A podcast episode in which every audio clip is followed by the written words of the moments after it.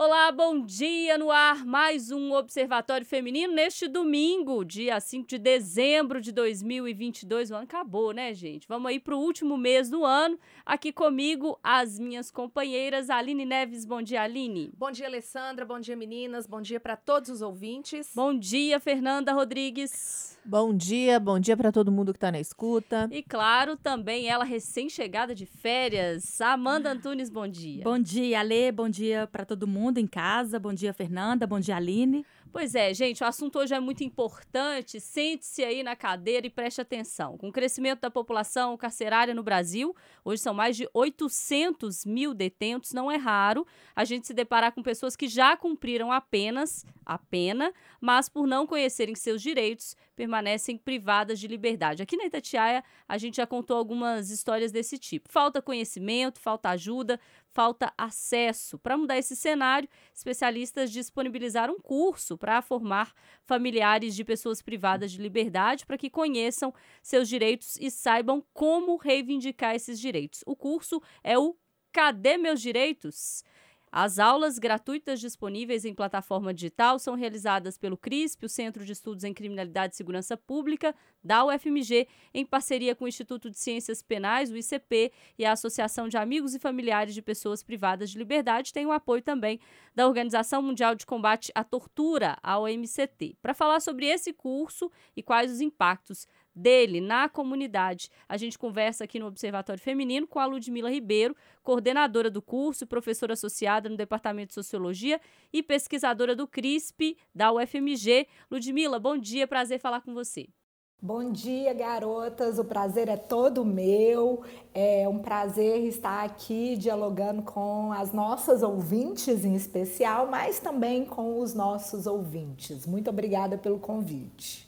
Obrigada a você, Ludmila. Eu quero começar perguntando sobre eh, a necessidade desse, desse tipo de curso, né? A gente, às vezes, isso não atinge aquelas pessoas que não estão nessa situação e às vezes elas estão em casa se perguntando, mas precisa disso, já não tem defensoria, já não tem ali alguém que possa ajudar, algumas associações, mas certamente algumas pessoas que estão nessa situação passam, né, por esse tipo de situação, estão aí se perguntando é, como participar, inclusive. De onde surgiu? É, veio uma demanda dos familiares, vocês identificaram essa demanda, por que é, vocês resolveram fazer esse, esse curso?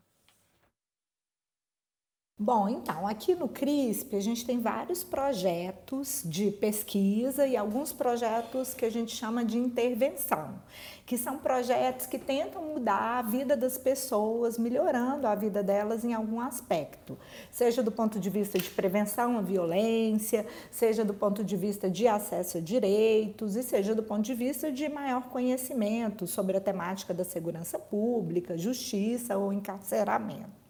Num desses projetos, que era exatamente sobre formação policial, é, a gente fez um grupo de discussão com várias entidades da sociedade civil e uma das questões que ficou muito, que não era para a formação do policial, mas que seria necessário um projeto de formação para os familiares de presos.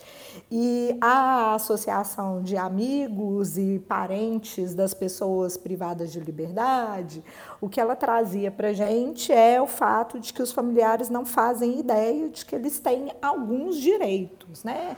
É, e que existem várias legislações que protegem esses direitos. E aí a gente começou a fazer uma conversa e, na verdade, o que a gente começou a perceber é que na nossa formação escolar, a gente não tem disciplina sobre acesso a direitos. Por exemplo, o que, que tem na Constituição que nos garante, como cidadãos brasileiros, determinados deveres e determinados direitos. Então, a ideia surgiu muito dessa ausência de um espaço para debater direitos propriamente ditos. E acho que na sua chamada, até sobre o que, que é, é esse programa de hoje, do Observatório Feminino, é, você traz uma coisa que é bem importante, que é o fato de que a população prisional tem aumentado. E a gente estima que para cada pessoa que está privada de liberdade, pelo menos outras quatro são afetadas por esse encarceramento. É, são os pais, as companheiras, os pais, né, as mães em especial, as companheiras, os irmãos, as filhas, né? Então tem muitos personagens femininos. Então a nossa proposta era um pouco conversar com essas mulheres que estão de fora da prisão, mas que estão sofrendo com esse aprisionamento de alguma maneira, para ajudar las a entender um pouco que tipo de direito elas possuem e, sobretudo, que instituições são essas que elas podem procurar. Então, quando você fala, ah, mas tem a defensoria, tem as outras organizações, muitas das vezes essas mulheres não fazem ideia de que existem essas instituições. Né? É a primeira vez que alguém da família está sendo privado de liberdade, é uma situação totalmente nova, ela não sabe a quem recorrer. Então, é realmente um curso para ajudar na busca e na na construção é, dessa ideia de rede na cabeça dessas mulheres. Ludmila, e quando a gente fala sobre é, familiares né, de, de, detentos, a realidade é sempre muito é, de a gente enxergar mulheres. É, são as namoradas, as esposas, as mães, as filhas é uma realidade que muita, na maioria das vezes não acontece quando é a mulher que está presa. Ela geralmente não deixa é, nenhum companheiro aqui fora que vai é, continuar visitando ou lutando pelos direitos dela. É, e a, a sensação de desamparo que eles têm aqui fora e de direitos e tudo mais, é, a gente costuma ver essa realidade né, aqui na rádio direto, porque sempre que acontece algum, alguma questão na cadeia, eles ficam com nos presídios e eles ficam ali buscando informação, não conseguem, é, porque parece que a partir do momento que uma pessoa ela é julgada e condenada, a família também é julgada e condenada junto com essa pessoa. Esse curso ele, ele foi bem recebido a, as organizações, as polícias, o Ministério Público, eles receberam bem essa ideia, eles abraçaram essa ideia, entenderam a importância é, de passar uma informação real para essas pessoas, porque também eu estou lembrando aqui, é, sempre surge uma fake news também sobre o dinheiro que família de preso ganha, né? O salário, o benefício que ganha. Então tem muita desinformação nessa área. Olha, não poderia concordar mais com a ideia de que existe muita desinformação, né? Assim, se tem um tema que tem desinformação, esse tema é o sistema prisional. Então, acho que tem assim é, duas coisas na sua pergunta que são bem importantes. A primeira delas é que na nossa sociedade todas as tarefas de cuidado elas são muito relegadas às mulheres. Então essa questão, ah, o cuidado, o que é o cuidado, né? É o cuidado com a saúde dos membros dessa família, é o cuidado com a alimentação, é o cuidado com o vestuário, é o cuidado com a casa propriamente dita. Então, quando alguém vai preso, a casa passa a ser a prisão dessa pessoa. Então, é, essa mulher, e isso vale tanto para se é uma mulher ou se é um homem que está privado de liberdade, porque no caso das mulheres privadas de liberdade, vão ser as mães que vão se empenhar nessa tarefa. É, uma vez que essa pessoa está privada de liberdade, essas mulheres elas vão continuar é, se vendo na função de realizar essas tarefas de cuidado, porque nós somos criadas, é, a gente é ensinada desde o momento que a gente nasce a ter como nossa tarefa essa missão de cuidado. E no caso do sistema prisional, isso é ainda mais complicado. Por quê? Porque a gente tem sempre um cenário de superlotação, né? ou seja, é, historicamente, o Brasil, para cada vaga, ele prende quase duas pessoas, ele prende 1,7 pessoa, né?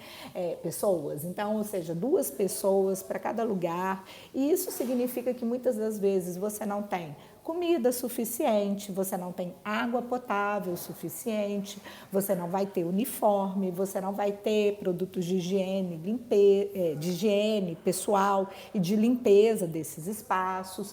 Então, é, com isso, o que acontece é que essas mulheres, esses familiares, eles se tornam pessoas indispensáveis para a sobrevivência dentro da prisão. Ou seja, se é, as pessoas estão vivas dentro da prisão é graças a esses familiares. Então, quando a pessoa vai presa, seja ela um homem ou uma mulher, isso significa um enorme custo para a família. Por quê? Porque a família tem que se organizar, a prisão é longe, então ela tem que se organizar para visitar essa prisão, para estar tá lá presente, para dar esse amparo emocional, mostrar para a pessoa que ela não está sozinha nessa jornada. Depois, ela tem que se organizar para levar água, para levar um outro uniforme, para levar é, sabonete, pasta de dente, tudo que a gente puder imaginar que a gente vai precisar na nossa casa para sobreviver. Essa pessoa que está privada de liberdade também vai depender da família para sobreviver, já que o Estado, todo o orçamento estatal, ele é muitas vezes pensado pelo número de vagas e não pelo número de pessoas que estão privadas de liberdade. Né? Então aí a gente já tem um grande problema. E, e, aí vem o segundo lado que você está chamando a atenção, né? é, do lado do poder público, tem uma enorme dificuldade de fazer um diálogo com essas mulheres. Então, como que a gente trabalhou no curso Cadê os Meus Direitos? A gente sabe que é difícil chegar até essas mulheres, né?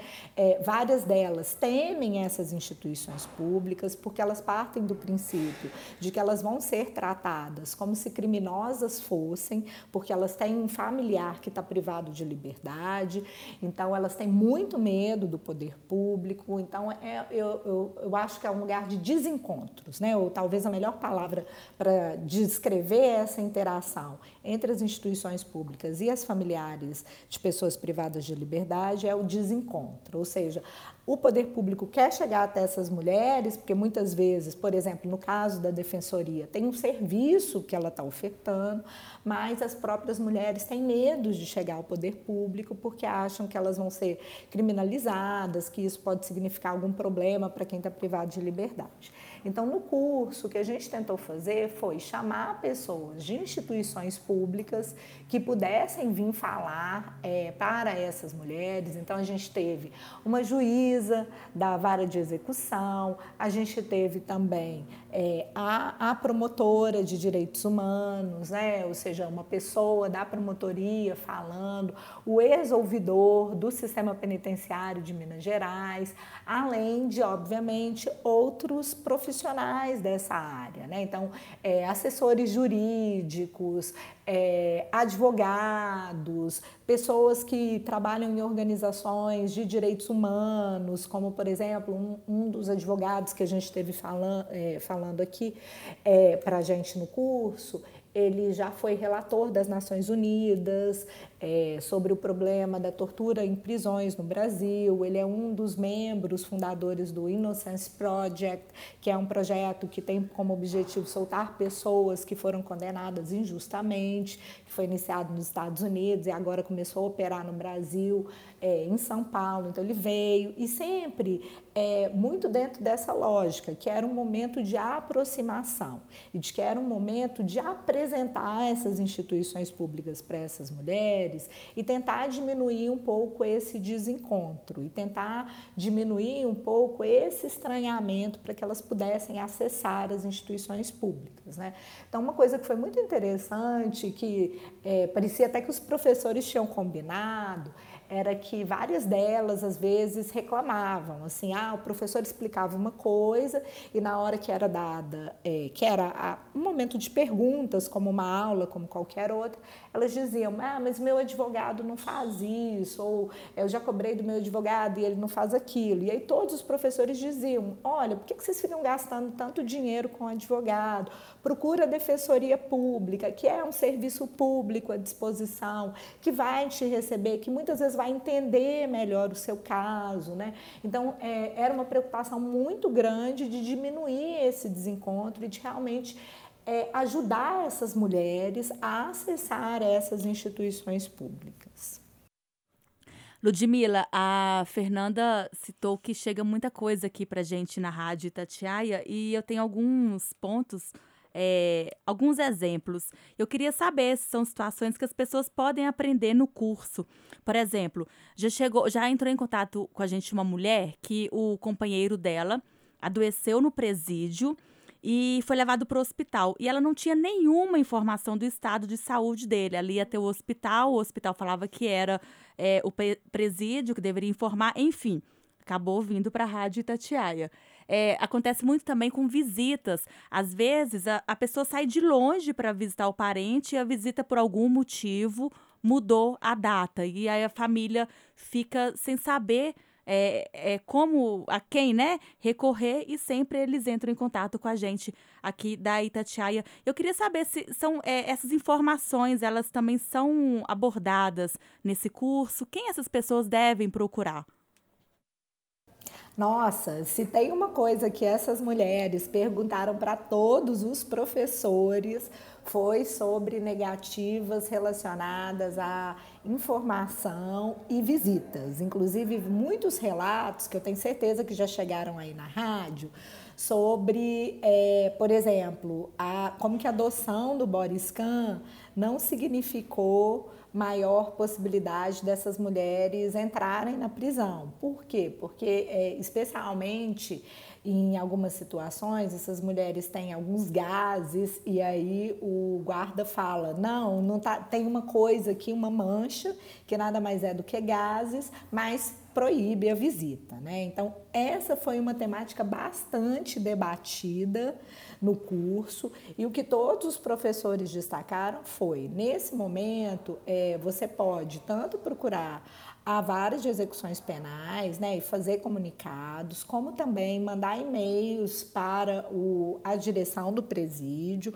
e procurar a Defensoria Pública, que é o órgão que, em tese, está ali disponível a todo momento para atender esse tipo de problema. Inclusive, hoje, é, no Instagram, a gente está publicando pequenas, pequenos vídeos que a gente está chamando de pílulas sobre o que fazer nessas situações e a pílula de hoje é sobre isso. Então, corre lá se você tem esse problema no arroba Cadê os Meus Direitos.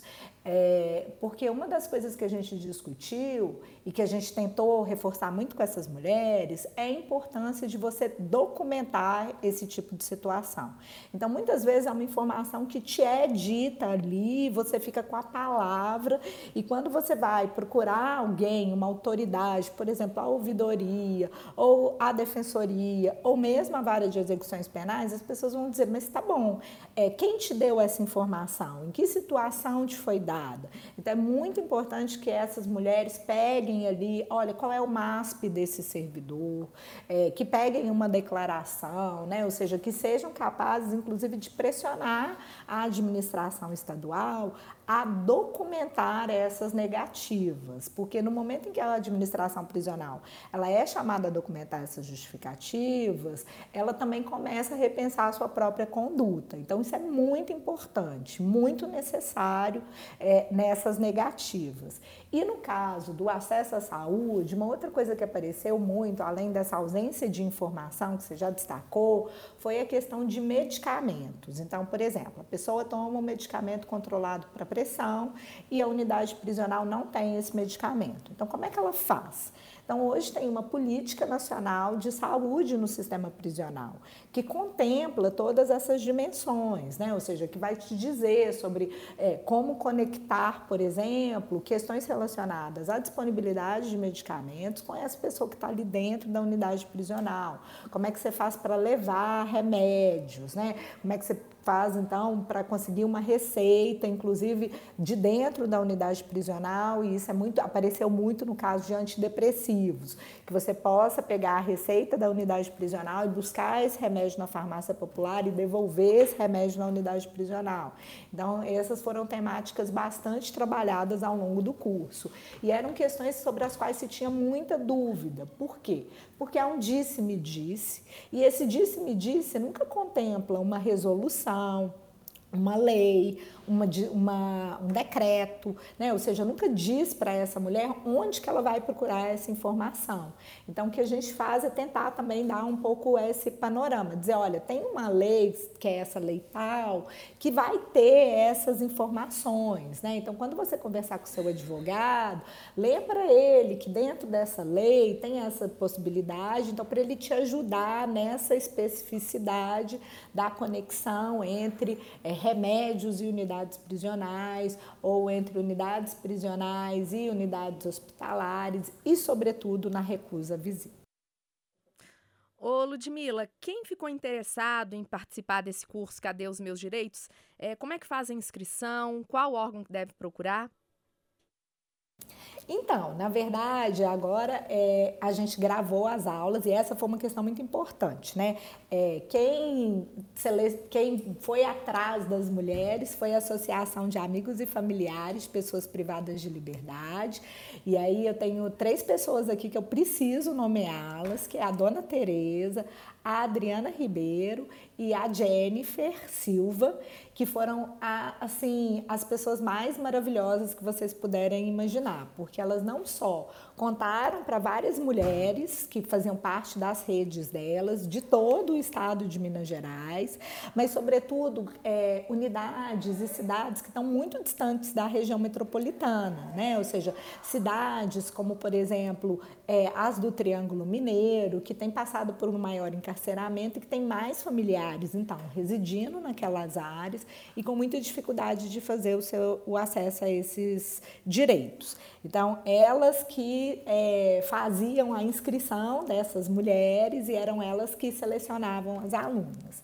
E depois, exatamente porque a nossa proposta era atingir o máximo de mulheres possíveis, a gente gravou as aulas, as aulas foram todas feitas no Google Meets. É, e a gente hoje, as aulas, as primeiras aulas estão disponíveis no YouTube do Cadê os Meus Direitos e também é, a gente vai publicando essas pílulas no Instagram.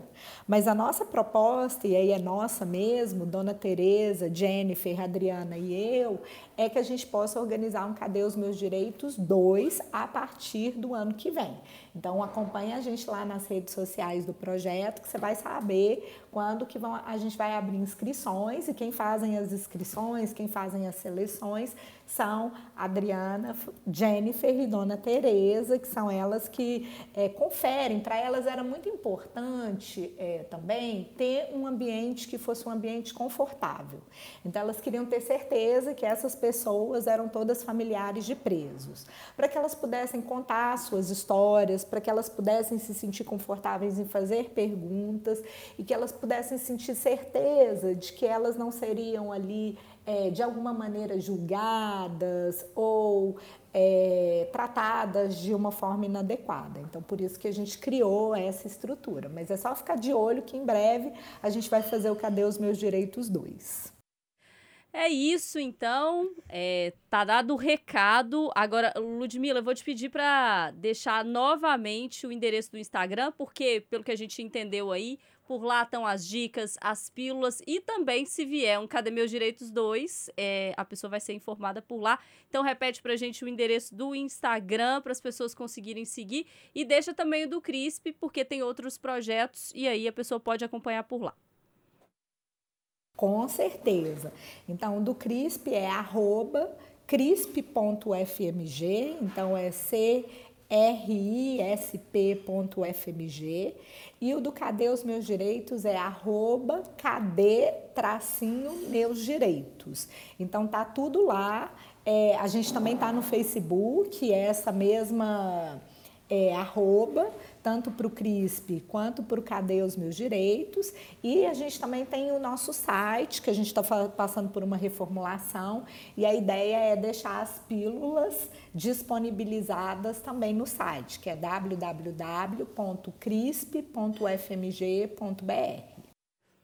É isso, espero que você tenha anotado aí em casa. Se não anotou, calma, o Observatório Feminino fica disponível também no Spotify, no site da Itatiaia. Você vai lá, dá para ouvir tudo de novo, dá para pegar o endereço certinho, mas a gente também posta nas nossas redes, no arroba Observatório Feminino Itatiaia. A gente vai deixar lá também os endereços para você buscar esse curso aí muito importante que a gente precisa falar sobre ele e entender, né, gente, nesse cenário que todo mundo é cidadão, todo mundo tem o direito, independente de estar privado de liberdade ou não. A gente sabe que tem muita desinformação e principalmente muito senso comum, né, indicando para um caminho de que, ah, se a pessoa está presa, ela tem que ficar lá, ela tem que isso, tem que aquilo. Tem não, gente. Direito é de todo mundo e precisa ser de todo mundo. Ludmila, muito obrigada, viu, pela conversa de hoje e o pessoal segue você lá nas redes. Olha, muito obrigada a vocês do Observatório Feminino por terem aberto essa pauta. É, acho que é um diálogo muito necessário nesse contexto, né? Ou seja, se a gente tem, 8, é, se a gente tem 800 mil pessoas privadas de liberdade no Brasil, isso significa que a gente tem aproximadamente 3 milhões, mais de 3 milhões de pessoas sofrendo diretamente com esse encarceramento. Então, saber sobre quais são os nossos direitos é, no momento de procurar informação, visita ou é, se informar mais sobre o que é a prisão, como ela funciona, é algo que pode efetivamente nos ajudar a construir, inclusive, uma sociedade menos violenta e com menos desrespeito aos direitos humanos. Então, agradeço muito a vocês por essa oportunidade e segue a gente lá que com certeza a gente vai fazer o Cadê os Meus Direitos 2 no primeiro semestre e vai ser ótimo ter as ouvintes da, da Itatiaia por lá. Tá certo. Muito obrigada, Ludmila Ribeiro, coordenadora do curso e professora da UFMG, do CRISP. Aline, obrigada, viu? Bom dia. Bom dia, Alessandra. Bom dia, meninas. Bom dia, Ludmila. Até semana que vem. Tchau, Nanda. Tchau. Tchau, Amanda. Tchau, Aline. Tchau para todo mundo em casa. Então é isso, gente. Observatório Feminino volta na semana que vem, mas tá tudo lá nas nossas redes. Um abraço, até domingo que vem.